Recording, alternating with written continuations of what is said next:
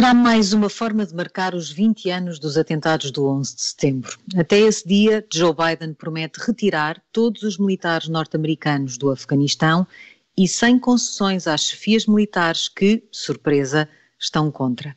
O anúncio marcou a semana, que também teve muito de Rússia. Nos últimos dois meses, aliás, já vimos de tudo: trocas de acusações, insultos e sanções, ao lado de convites para cimeiras. Qual é a estratégia e o que muda quando só muda o tom? No Café, de América, no Café América de hoje temos a Madalena Meira Reisente e o Bruno Cardoso Reis. Eu sou a Sara Antunes de Oliveira, vamos aos prémios. Começamos pelo Frank Underwood. Please stop that. Stop what? E Bruno, começamos por ti. Este será um dos temas também da segunda parte, mas queria já deixar um, um Underwood para a ideia de sair do Afeganistão até uh, ao 11 de setembro. Sim, uh, eu acho que a escolha da data é bastante infeliz, ou seja, uh, é, é, realmente uma decisão complexa e que e podemos discutir, e vamos discutir, aliás, como disseste, mas, mas eu acho que eh, em termos simbólicos, em termos políticos, acho que é realmente uma escolha um pouco bizarra, porque objetivamente, ehm, no fundo, a, saída da, das tropas norte-americanas é o grande objetivo dos talibã. Uh, anunciado publicamente, não é? Uh, ora, os talibã, independentemente também da avaliação que se faça hoje das relações que eles têm com a Al-Qaeda e da ameaça que a Al-Qaeda ainda representa ou não uh, para, para os países ocidentais, a verdade é que foram objetivamente cúmplices da Al-Qaeda nesse ataque contra os Estados Unidos, que foi o ataque mais mortífero no, no continente norte-americano desde, enfim, excluirmos as, as guerras civil, naturalmente, e as guerras internas, mas desde a invasão britânica de 1812. Eh, e, portanto, dar essa vitória aos talibãs, essa vitória simbólica, eh, precisamente no aniversário do, do 11 de setembro, uh, parece-me realmente muito, quer dizer, uma péssima ideia, não é? Por razões éticas e, e também até por razões políticas. Não sei se, se o Presidente não terá de corrigir aqui um pouco, digamos, a narrativa e, e, e, começar a sublinhar que, que quer sair até antes disso, não é? Que vai sair antes disso. Mas, enfim, acho que, em certo sentido, o mal já está feito. Bom, nós poderemos, de facto, iremos falar sobre isto na segunda parte, portanto eu proponho que avancemos para uh, outro prémio para uma, um mal da semana, Madalena, tu tens aqui para uh, a pressão democrata que não só continua como vai crescendo para uh, mudar as coisas no, no Supremo Tribunal. Pois sabemos que o Partido Democrata está muito dividido acerca desta questão que se costuma tratar como court packing ou alargamento do, do tribunal. Um, e, e, a semana passada o, o presidente Biden nomeou uma comissão uh, de 36 membros que foi, que foi vista sobre, sobre a questão do Supremo Tribunal e foi vista como uma espécie de reflexão desta, desta agenda mais uh, da esquerda do, do partido. E, um, mas, de facto, os democratas estão uh, com certeza divididos porque rapidamente o presidente do Comitê Judiciário da Câmara e, e outros democratas apresentaram esta semana um projeto de lei sobre exatamente o alargamento do, do Supremo. E, portanto, estamos aqui a ver, de facto, uma, uma escalada na, na, no conflito interdemocrata e entre democratas e republicanos, obviamente, eles foram, os, os republicanos vieram logo uh, denunciar esta, esta, esta proposta uh, e, e, portanto, estamos aqui a ver um, uma situação de facto complexa e que demonstra esta divisão dos, dos democratas sobre muitas questões, mas, mas esta que é uma questão constitucional importante. E até algumas, algumas ações um, um bocadinho patetas, com a pressão sobre juízes republicanos mais velhos para que saiam, para que Exato. resignem. Uh, quer dizer, não, não, não faz muito sentido, não é? Uh, uh, é parece ser uma, uma um, enfim, está-se a criar uma, uma, um ambiente de intimidação, não é? Sobre esta, sobre este, sobre este, esta instituição que devia ser, acima de tudo, independente portanto, sabemos que não é independente totalmente, mas que de facto se, se retira completamente este, este simbolismo é complicado. Mas, Madalena, eu acho que aí também é justo reconhecer que os republicanos criaram este clima, não é? No fundo, uhum. estas duas últimas nomeações foram, foram bastante escandalosas, não é? No, primeiro recusaram durante um ano uh, um juiz, aliás, moderado, nomeado pelo Presidente Obama, com o argumento de que havia eleições, depois, como consequência disso, nomeiam um, um juiz, uh, digamos, com inclinações republicanas e conservadoras, e depois, como, como nós sabemos, não é?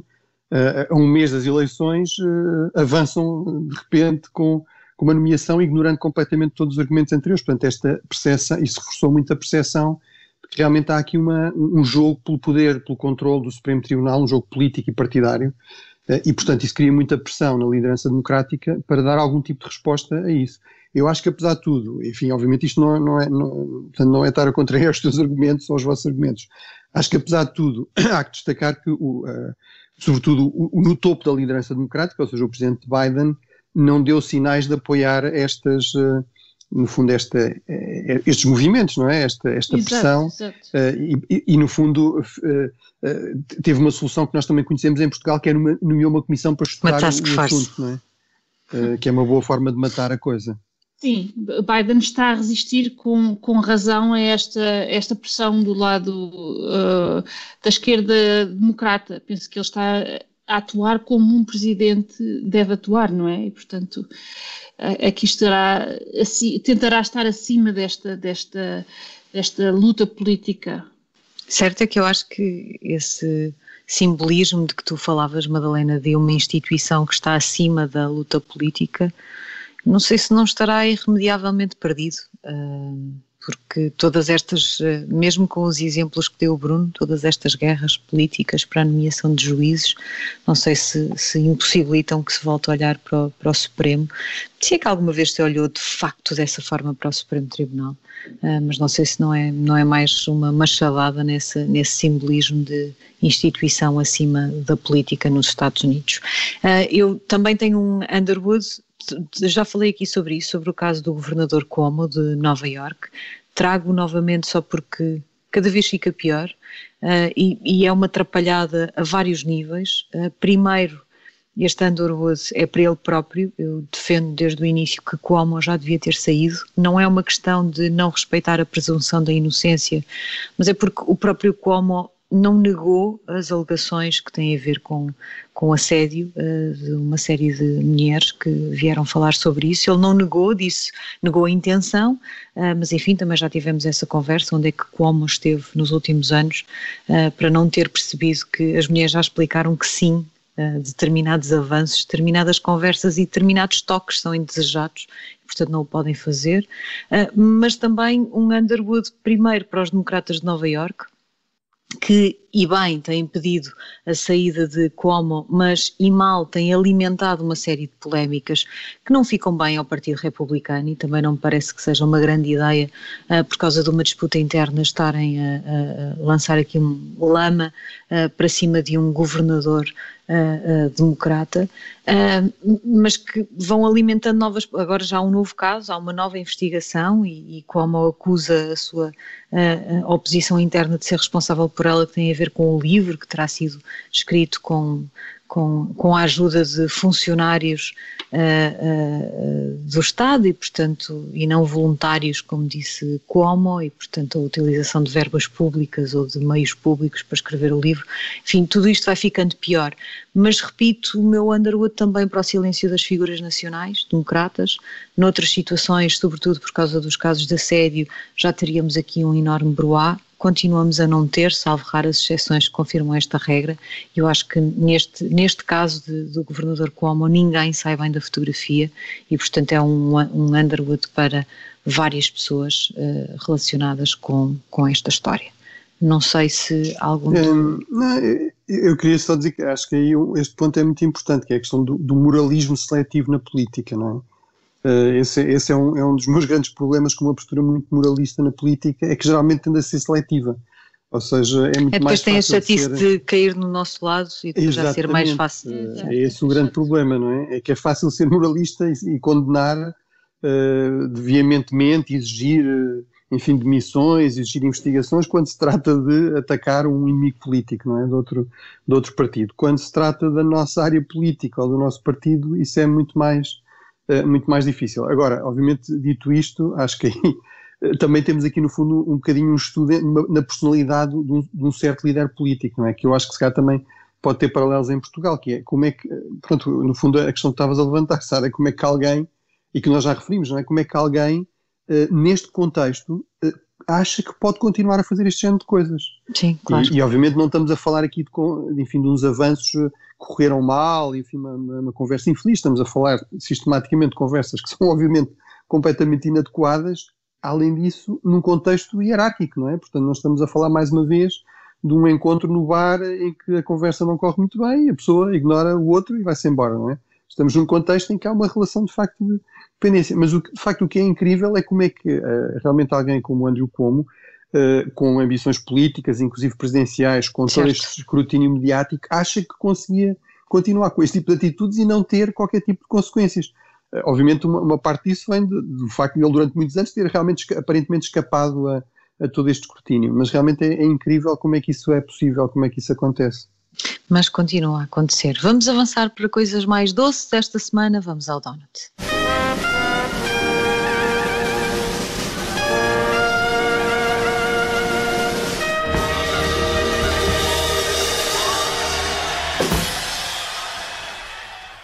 Bruno, tens um donut para uh, a crítica, não para o cancelamento dos clássicos, mas para a crítica feita ao cancelamento dos clássicos. Uh, sim, nos Estados Unidos, enfim, isto é, tem sido muito discutida esta, toda esta questão da cancel culture, da wake culture, portanto, no, no fundo, uma leitura extremamente militante Até e intolerante. Até como uh, alegou que tudo isto era um problema de cancel culture. É pois, uh, acho que nesse caso não se aplicará bem, mas, mas, mas é, é, realmente aqui o que é, portanto, o que é interessante é uma das grandes universidades chamados historically black, não é? Portanto, uma universidade uh, historicamente ligada à comunidade afro-americana, durante um período foi mesmo exclusiva dessa, dessa comunidade e foi fundamental, uh, no fundo, na promoção também da mobilidade social e educação de, da liderança afro-americana. Portanto, a Universidade de Howard decidiu acabar, extinguir o Departamento de Estudos Clássicos. Não é? Uh, aparentemente não vai, digamos, despedir as, as pessoas todas, não vai acabar completamente com esses cursos, mas vai distribuir os professores para outros departamentos e, em princípio, talvez haja um ou outro curso que continuará. Eh, agora, aqui o que realmente o prémio é para o, para o Cornel West, uh, enfim, em coautoria com o Jeremy Tate, mas sobretudo para o Cornel West, que é talvez um dos mais famosos intelectuais públicos afro-americanos, uma figura bastante militante, uh, enfim, publicou as suas memórias, as memórias são Brother West, não é? Portanto, é alguém que não é propriamente um, um, aquela imagem do, do, académico fechado na Torre de Marfim, enfim, um homem branco, velho, etc. Portanto, é, é realmente um, um intelectual público tem sido muito ativa há muitas décadas no combate ao racismo, à discriminação nos Estados Unidos, que vem dizer uh, isto é um completo disparate, com, com, uh, com a autoridade adicional de ser uh, doutor em filosofia, não é? Ser um, também um, um professor, um académico em filosofia de Harvard, e, e, portanto, vem dizer, quer dizer, nós não podemos confundir a crítica a certos aspectos da civilização ocidental, como a questão do racismo, obviamente, com no fundo, deitar fora tudo o que tem a ver com a civilização ocidental. Sim. Portanto, ele, ele, fala de uh, isto é um, um, um sinal de, de, de, decadência espiritual, de declínio moral, de, de, uma, de, uma, de um estreitamento da, da, da, da, nossa vida intelectual que está completamente descontrolado na cultura americana uh, e, portanto, trata-se, diz ele, a civilização ocidental como, como sendo ou irrelevante ou então apenas digna de condenação e, e, e, e considera-se que, no fundo, os crimes do, do, do, do Ocidente uh, são de tal forma centrais que uh, uh, mancham toda a civilização ocidental. É? e, portanto, ele diz, obviamente, nós não podemos aceitar isto, não é? Isto é, é confundir a parte com o todo, desde logo. E, e, de facto, corresponderia a, a perder enfim, figuras centrais, e, e, depois ele faz uma coisa que ele pode também fazer, porque inclusive fez um livro sobre uh, essas figuras de grandes intelectuais negros do século XIX e XX, uh, como o Frederick Douglass e outros, precisamente a sua ligação com os clássicos. E, portanto, diz, quer dizer, nós estamos inclusive a amputar, estaríamos inclusive a amputar até Pro, o próprio diálogo de figuras como o Frederick Douglass ou o Martin Luther King, que cita várias vezes o Sócrates, por exemplo, num dos seus discursos mais famosos, fizeram desta, desta tradição cultural ocidental. Portanto, eu acho que é realmente um texto bastante importante está a ser muito partilhado e muito discutido. Eu espero que tenha algum impacto, porque realmente, como ele diz, esta cultura sensória está completamente descontrolada é? nos Estados Unidos, Embora pelo menos nos meios académicos. Não sei bem se está... no texto Força, Madalena, mas tem de ser mesmo muito rápido, estamos quase a terminar. Sim, só dizer que, que está a expandir-se para a Europa, tudo isto, como sabemos, e, e, de facto tem que ser combatida na fonte, mas também aqui, diria eu. Madalena, tens também um donut para uh, o encontro de Joe Biden com o primeiro-ministro do Japão. Exatamente, eh, sabemos que isto é um, um, um, passo importante para a contenção da China, esta relação com, com o Japão, e de facto, a semana passada, esta visita do Primeiro-Ministro Suga à, à, à, Casa Branca foi vista pelos dois lados como, como um grande sucesso. Uh, o, o Primeiro-Ministro japonês alinhou-se em larga medida com os pontos de vista dos Estados Unidos na Ásia uh, e numa conferência de imprensa conjunta eh, de facto mostrou eh, como nunca antes ter-se eh, estar, estar digamos ao lado dos Estados Unidos em questões como os estreitos de Taiwan ou as, as situações Uh, e portanto isto é uma, um, enfim, um desenvolvimento que é de, de saudar e, e, e, não só do lado japonês como do lado americano por toda a diplomacia que está por trás disto. Já só temos aqui uh, uh, muito pouco tempo, dois minutos para o disparate da semana. Vamos ao Sarah Pelling.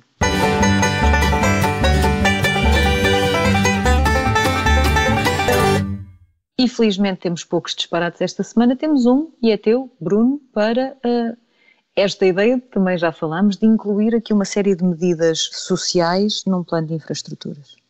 Houve aqui uma, uma tendência realmente dos democratas, do Presidente Biden, para um, incluírem uh, programas sociais em, em, leis que não têm realmente nada a ver com, com esse assunto. E, e, se isso já era um pouco assim no caso da, da, da, da legislação sobre o programa de estímulo à economia, acho que ainda é mais evidente no caso desta lei de infraestruturas. O problema disso, do meu ponto de vista, uh, eu até posso ter alguma simpatia por alguns destes gastos, mas uh, realmente eu acho que isso compromete a possibilidade de fazer um acordo com, com os republicanos. Obviamente os republicanos têm uh, têm-se voltado, têm, têm tomado sobretudo esta, uh, estes 400 milhões como, como um alvo, uh, e portanto eu acho que isso será também um teste, de facto, à, à, disponibilidade dos democratas para chegarem aqui a algum, a algum acordo. e realmente acho que, objetivamente, é um pouco disparatado, no fundo, misturar uma lei de infraestruturas, que à partida tinha muitas condições para ser consensual, porque há um grande consenso que as infraestruturas de transportes, comunicações, enfim, estão em muito mau estado nos Estados Unidos, e, e, que é preciso novas, não é? Que tem a ver com esta nova economia digital, etc. Eh, e, portanto, acho que será aqui um teste interessante, de facto, até que ponto eh, esta, esta polarização eh, não se deve só, digamos, à viragem à direita dos republicanos, mas também, no fundo, na postura hum, dos, dos democratas, que também não facilita esse, esse diálogo. E será, de facto, provavelmente a única margem que os democratas vão ter aqui para negociar se quiserem fazer passar este plano de infraestruturas, muitos destes apoios que estão de facto neste plano, também tem muitas pontes, é verdade, mas muitos destes apoios terão de cair. Eu confesso que não ouvi o sino, mas estou aqui a olhar para o relógio e presumo que já estejamos na nossa hora de fazer um intervalo, portanto vou avançar mesmo sem ele. Uh, fazemos aqui um intervalo neste Café América e voltamos já a seguir às notícias. Até já.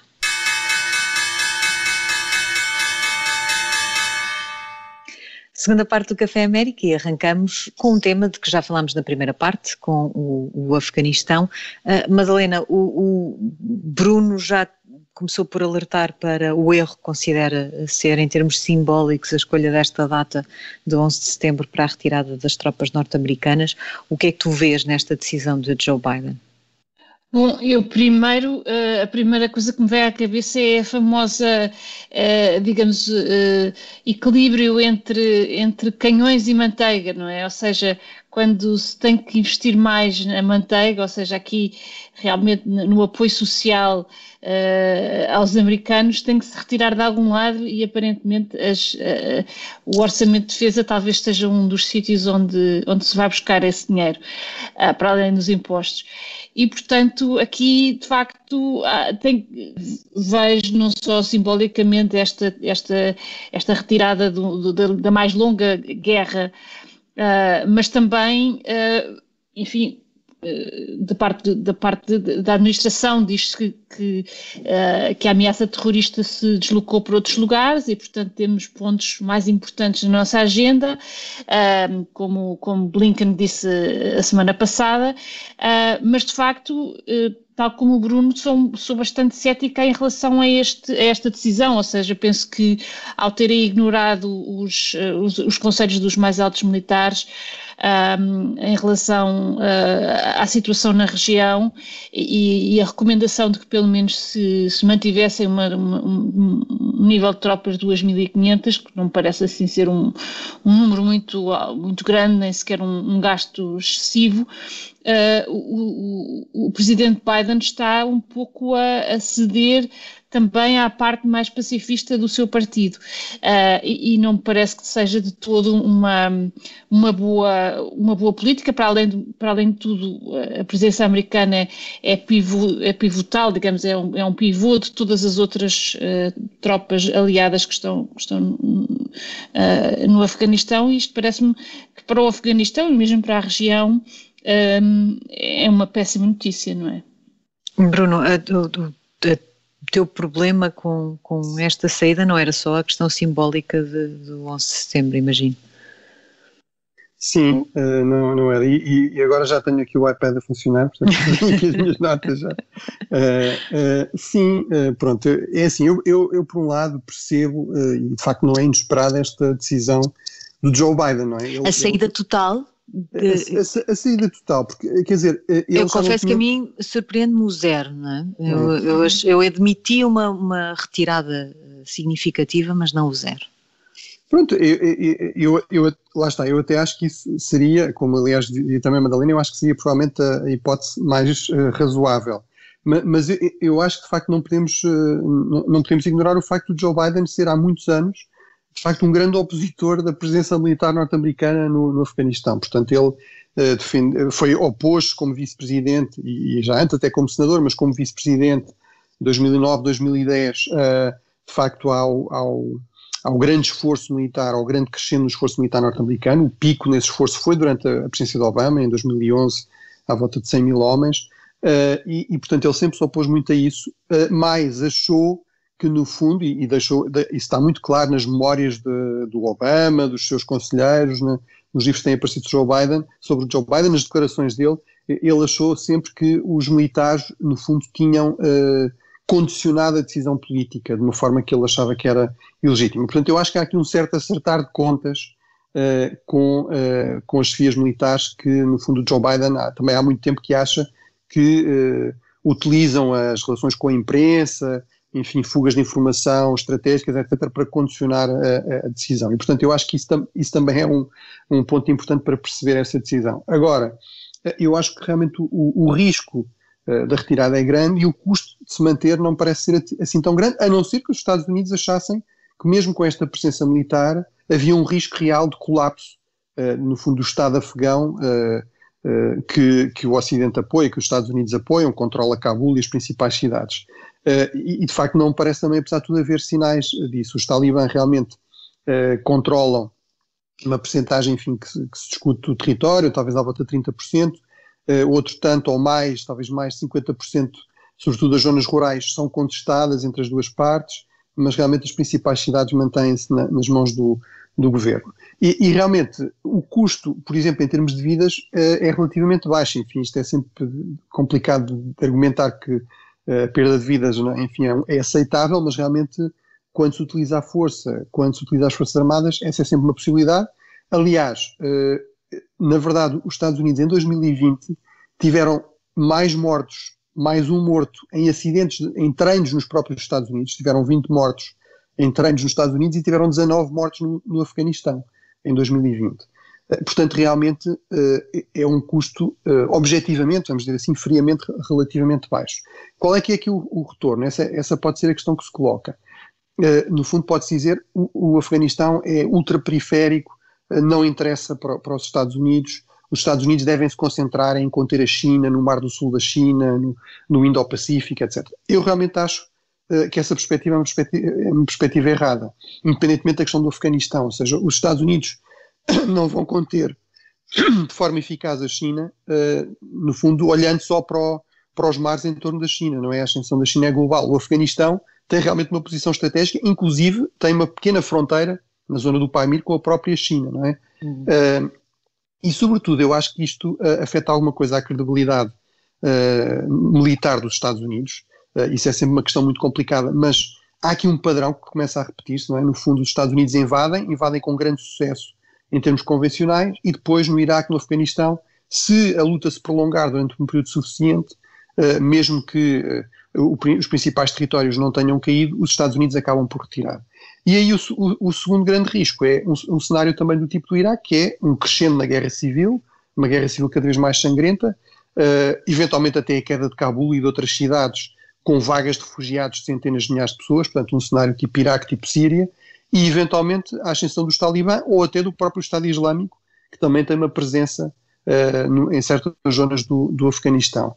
Uh, e, portanto, isso seria o cenário de pesadelo. Claramente, o, Joe Biden acha que isso não, não será assim.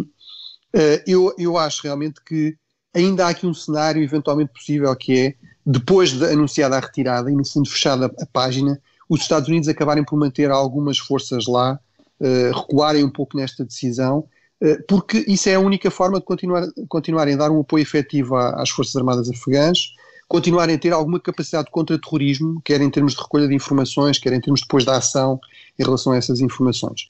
Uh, mas, mas admito que isso não, não, aconteça. Agora, acho que essa, esta vai ser realmente também, em termos de política externa, um, uma das grandes decisões do Presidente Biden, não é? Se as coisas correrem realmente mal, se tivermos uma espécie de saigão em, em Cabul, não é? Se tivermos vagas de refugiados de centenas de milhares de pessoas, etc. Se tivermos uh, um regresso do terrorismo em força a esta região, acho que ele vai pagar aqui um preço bastante elevado. Joe Biden tem um ponto, não é? Quando diz se não é agora é quando? É daqui a um ano, daqui a dois, daqui a dez? Uh, ele alerta para o facto de se os Estados Unidos estiverem à espera que o governo afegão e as forças uh, policiais e militares afegãs estejam fortes o suficiente para ficarem sozinhas, então isso nunca mais acontece. E também não me parece que seja natural olhar para uma presença uh, norte-americana, neste caso, num país de forma absolutamente indefinida, não é? Esse, esse ponto existe. Quer dizer, eu, eu percebo o argumento, sim, mas, Madalena, eu vou ser telegráfico. Eu percebo, diz, diz.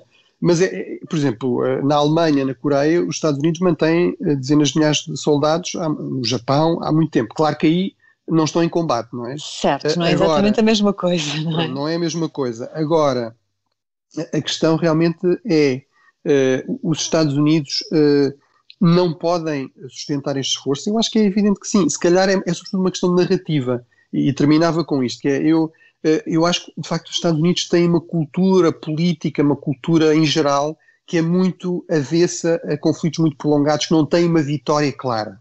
Uh, ou seja, nas empresas, enfim, na vida pública, etc. É um, é um país em que as coisas são para resolver, não é? Uh, os americanos têm muito mais dificuldade que os europeus, que, enfim, que, o, que, que, que, os asiáticos, etc., em perceber esta coisa de um problema que não se resolve definitivamente. E eu acho que isso é um problema no contexto estratégico atual, em que realmente a tendência é muito para este tipo de conflitos, em que quase por definição não há uma vitória convencional, não é? Uh, e portanto acho que esse é um problema de base com que os Estados Unidos estão aqui confrontados. Eu, eu, não sou assim, eu penso que esta, esta mentalidade não é, um, não, não é uma mentalidade essencial dos americanos, ou seja, acho que isto foi um, um tipo de pensamento que foi, digamos, moldado pela administração Obama quando começou os seus esforços em 2011 para acabar, para, para, para conseguir um, um fim responsável ao, ao conflito do Iraque.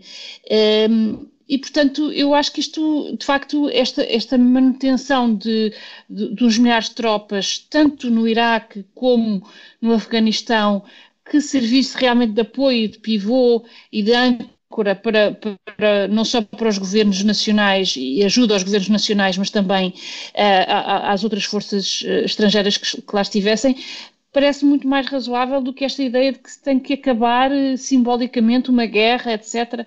Penso que isto é uma, foi, foi, um, foi uma fórmula de, que, que, a administração Obama encontrou e que está a ser continuada, digamos assim, e que nem, digamos, nem, nem Trump chegou a esta, chegou a este, que é o tal, o Trump, o tal isolacionista, não chegou a esta conclusão. Portanto, parece-me aqui bastante desavisado.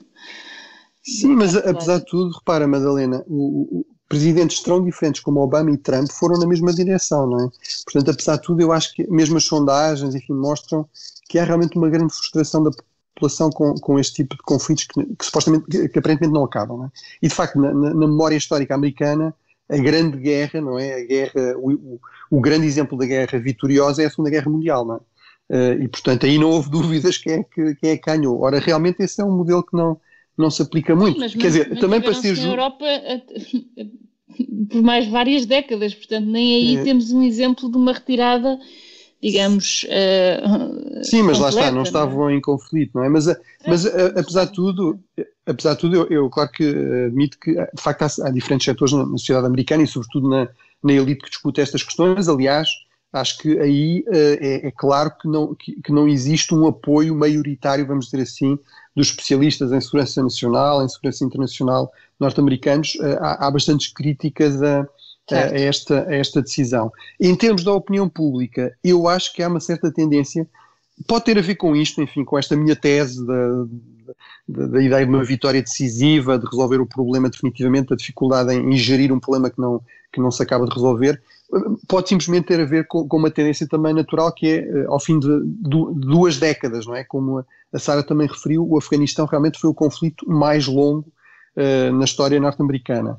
Uh, ao fim de tanto tempo, realmente é normal que as pessoas estejam um pouco cansadas e, e, e no fundo, queiram, como também a Madalena referiu, uh, concentrar-se mais nos problemas internos, não é? Porque é que estamos tanto, a gastar tanto dinheiro fora Uh, em vez de nos estar a concentrar nos problemas internos. O, o, o, grande problema disso é que os Estados Unidos são, são uma grande potência, são uma grande potência global.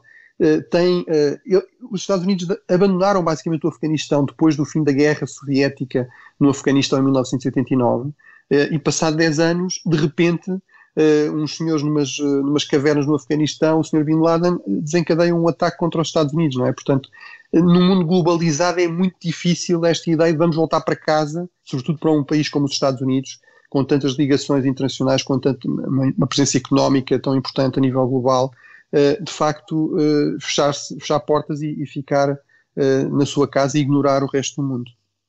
É, será difícil de sustentar e, como dizes, será das decisões que podem ser mais pesadas ou mais acertadas para uh, Joe Biden, uh, logo uma que toma em início de mandato. Vamos usar uh, os últimos minutos deste Café América para olharmos um bocadinho para a Rússia. Na semana passada tínhamos sugerido aqui que Joe Biden ia ter de fazer alguma coisa para baixar a tensão com a Rússia. Joe Biden convidou Putin para uma cimeira. Como é que devemos olhar para isto, Madalena? Uh, temos uh, um presidente norte-americano que se refere a um presidente russo como assassino e depois, naturalmente, como se fosse mais um líder político, convida-o para uma cimeira. Uh, há aqui uma incoerência por parte de Joe Biden ou é a política? Eu penso que não, eu penso que o que estamos a ver é de facto uma administração, a administração Biden uh, surpreendeu todos por um estilo provocador em relação à Rússia e à China. Portanto, houve, houve de facto, uh, desde que tomou posse, uh, Biden tornou-se muito mais desafiador e defensor de uma espécie de Cold Warrior, como, como, se costuma chamar, digamos, aos, aos, aos presidentes norte-americanos que que, que, lutaram contra a União Soviética de forma mais, mais assertiva. E, de facto, esta política externa eh, demarca-se, de facto, de, Obama eh, por esta vontade de enfrentar a ascensão Rússia e, e chinesa. E, portanto, esta, eh, digamos, tanto a China como a Rússia responderam à letra.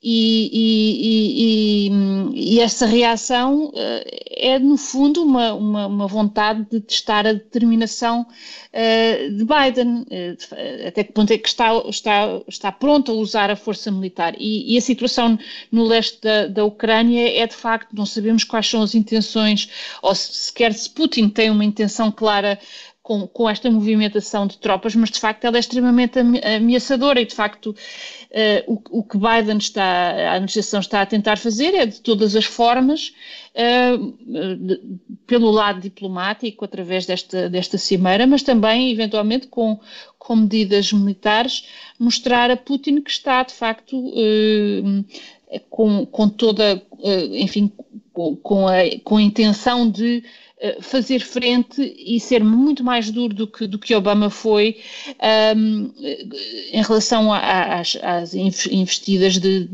de, de, Putin na, na Ucrânia. Estamos, de facto, perante uma situação que nos lembra bastante a, Guerra Fria, não é? Na, na fronteira oriental da Europa.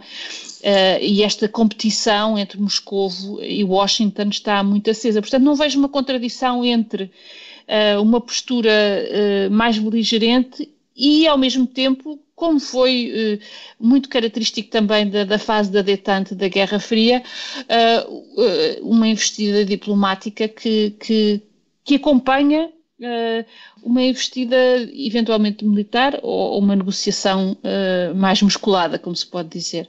Mas, mas, mas não, vejo, não vejo uma contradição. Bruno.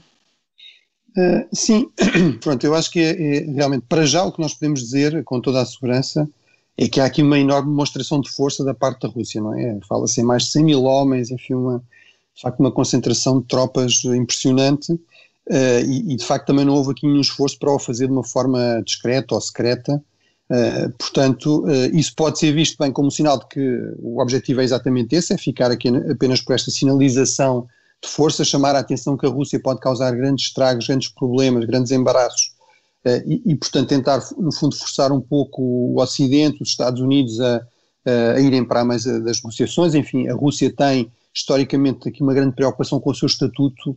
Há, há séculos que acha que não é bem aceite como uma grande potência como as outras na Europa, enfim, no, no contexto global depois. Uh, e, portanto, esta questão, por exemplo, da cimeira, da proposta de uma cimeira, uh, é importante para o Putin, no fundo, permite-lhe dizer, bem, ele diz umas coisas, diz que eu sou isto ou aquilo, mas na verdade eh, depois ele reconhece que a Rússia é uma grande potência e, portanto, tem de se encontrar comigo. Uh, aqui, apesar de tudo, há, há, sempre o risco de que, ou de forma acidental, ou eventualmente porque a Rússia não consegue os resultados desejados, de facto, utilizar algumas destas forças para levar a demonstração de força para o passo seguinte, não é? Portanto, para algum tipo de ação armada. Em todo caso, eu ficaria muito surpreendido se fosse uma coisa uh, que fosse para além de uma demonstração de força limitada, não é? Apesar de tudo, o Presidente Putin tem mostrado e é por isso que nós não podemos ter aqui as certezas absolutas que está disponível desde 2008, não é? desde a invasão da, uma parte da Geórgia, a usar a força, a, a, a, não respeitar fronteiras, portanto, no fundo, a quebrar um, um, regras que vinham até da própria Guerra Fria. Neste sentido, esta nova Guerra Fria é mais desregrada do que a anterior, não é? Eh, é possível, eh, portanto, pôr em questão fronteiras, usar realmente tanques para avançar contra um, um, determinado território. Ele fez, apesar de tudo, sempre isso com alguma limitação, não é? Não ocupou a Geórgia toda, não ocupou a Ucrânia toda, ocupou alguns territórios onde há uma população russa ou favorável à Rússia. Portanto, eu ficaria surpreendido se ele fosse para além disso. Apesar de tudo, há aqui um último ponto que é o contexto político interno uh, da Rússia, não é? Que torna, mais uma vez, as coisas um pouco imprevisíveis. Porque realmente parece haver sinais muito fortes de que o, o presidente Putin se está a sentir muito mais ameaçado do que é costume internamente. Apesar de ele sempre ter usado os meios do Estado, no fundo, para, para benefício político próprio, uh, havia a ideia de que ele tinha uma grande popularidade, apesar de tudo. Uh, essa popularidade parece estar cada vez mais a ser questionada. Uh, a questão do, do Navalny, também o próprio tratamento que tem sido dado ao Navalny, parece mostrar isso. No fundo, a ideia de que há aqui um, líder alternativo que é visto como uma, uma ameaça muito séria e de facto há, e a reação de Putin é? ao Navalny, este uh, fincar de pé uh, na, na, questão de Navalny que enfim, será um opositor interno, mas também não é uh, a maior ameaça a Putin neste momento. Pois, mas realmente o que é, o que é apesar de tudo surpreendente, é, é, é, estes sinais de que aparentemente o regime está realmente preocupado com a sua capacidade para continuar a mobilizar a opinião pública enfim, uma das coisas que o Navalny trouxe foi protestos e manifestações por toda a Rússia e não apenas nas zonas do costume, que eram as, zonas, as grandes zonas urbanas de, de São Petersburgo, de Moscou, mais, eh, no fundo, com uma elite mais cosmopolita, mais próxima da Europa, etc. Eh, e, portanto, e realmente ele tem eleições em setembro, portanto, há aqui o, o risco, mais uma vez, de que eh, este seja, seja uma manifestação, uma demonstração de força, mas que ele possa ir mais longe, até para conseguir, no fundo, distrair atenções e, e, no fundo, procurar aquele efeito de, uh, no fundo, apelar à união nacional, união em torno da bandeira quando há algum tipo de conflito uh, exterior. Mas pronto, mas apesar de tudo, eu acho que o mais provável é que esteja perante apenas uma manifestação de força e até esta oferta de uma cimeira, no fundo, pode significar que pelo menos até lá o presidente Putin não iria, que ele aceitou aparentemente, não, não iria tomar outros passos. Mas, de facto, não, não podemos ter as certezas. Desde 2008 que não podemos ter a certeza que uh, a Rússia de facto não está disponível a usar algum tipo de força uh, para, no fundo, passar, fazer passar uma mensagem política de que continua a ser uma grande potência e que, sobretudo na sua região, na sua vizinhança, uh, é uma potência incontornável, não é?